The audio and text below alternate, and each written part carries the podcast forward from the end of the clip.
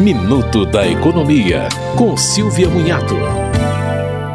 O Instituto Brasileiro de Defesa do Consumidor afirma que os consumidores prejudicados pela 123 Milhas devem registrar o problema no PROCON de seu estado, mas também na plataforma consumidor.gov.br, que é administrada pelo governo. A ideia é mostrar para as autoridades quantas pessoas estão envolvidas nos prejuízos. Depois desses passos, como a empresa não deve resolver o problema agora, vale o ingresso na justiça. Se o valor do pacote somado com eventuais danos for inferior a 20 20 salários mínimos ou R$ 26.400, é possível entrar com processo no Juizado Especial Cível, gratuitamente, sem advogado. O site da recuperação judicial é RJ 123 Milhas, tudo junto.